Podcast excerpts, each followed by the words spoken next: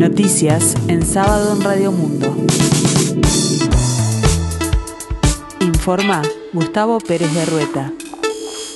El tiempo se presenta frío en Montevideo y área metropolitana, el cielo cubierto, 11 grados 3 décimas la temperatura, 81% el índice de humedad. Coronavirus en Uruguay, últimas cifras, 1.847 casos nuevos en 10.658 análisis y 52 fallecimientos.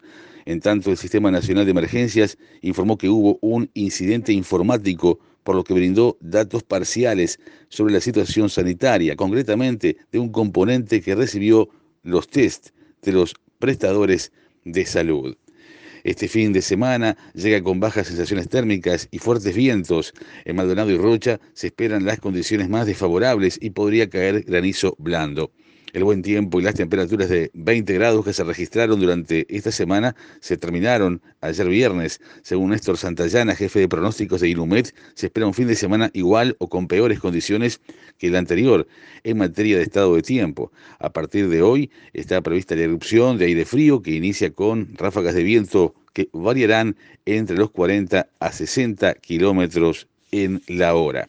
Gonzalo Moratorio, virólogo investigador del Institut Pasteur de Uruguay y la Universidad de la República, reflexionó sobre la situación de la epidemia en el país, que presenta un crecimiento sostenido de nuevos casos de coronavirus diarios y sobre la campaña de vacunación a la que apuesta el gobierno nacional. Para Moratorio es importante, más que nunca, ser conscientes de que hoy somos los peores del mundo y no nos merecemos este escenario.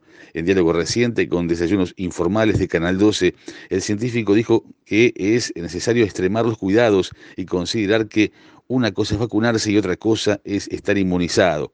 Esto empieza a los 14 días de la segunda dosis y la primera dosis, en la mayoría de los casos, en nuestro territorio no significa nada, enfatizó. A pedido del oficialismo, la comisión que analiza la reforma de la seguridad social tendrá una prórroga de 45 días. La comisión de expertos en seguridad social comenzó a trabajar en noviembre del pasado año y entregó en marzo, tras una prórroga de 45 días solicitada por el Frente Amplio y el PIT-CNT, el primer documento, un informe diagnóstico del sistema. En abril comenzó la segunda etapa en la que en un plazo de tres meses los técnicos que representan a los partidos políticos y sectores sociales deberán presentar eh, propuestas y recomendaciones al gobierno para una reforma previsional.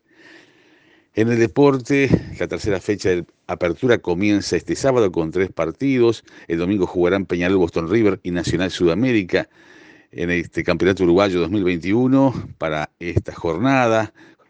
Tiene el escenario pautado por el enfrentamiento entre Liverpool y Cerro Largo en el Estadio Belvedere a las 13 horas. Luego jugarán Villa Española Plaza Colonia en el Varela a las 15.15.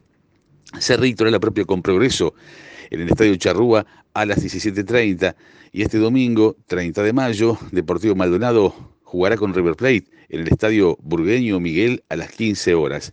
En tanto, habrá otros enfrentamientos. Peñarol Boston River se medirán en el Estadio Campeón del Siglo a las 18 y Nacional hará lo propio con Sudamérica en el Gran Parque Central a las 20.30. Para este lunes se complementa la fecha con Rentista Wanderers en el complejo Rentistas a las 15 horas y Montevideo City Torque, Fénix se enfrentarán en el Estadio Francini a las 17 horas 15 minutos.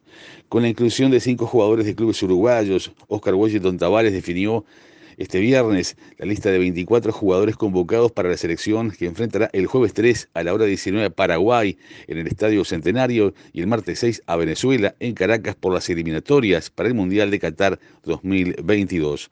Los futbolistas de clubes locales son Sergio Roget, golero de Nacional, Giovanni González, Joaquín Piquerés y Facundo Torres de Peñarol y el goleador de Liverpool, Juan Ignacio Ramírez.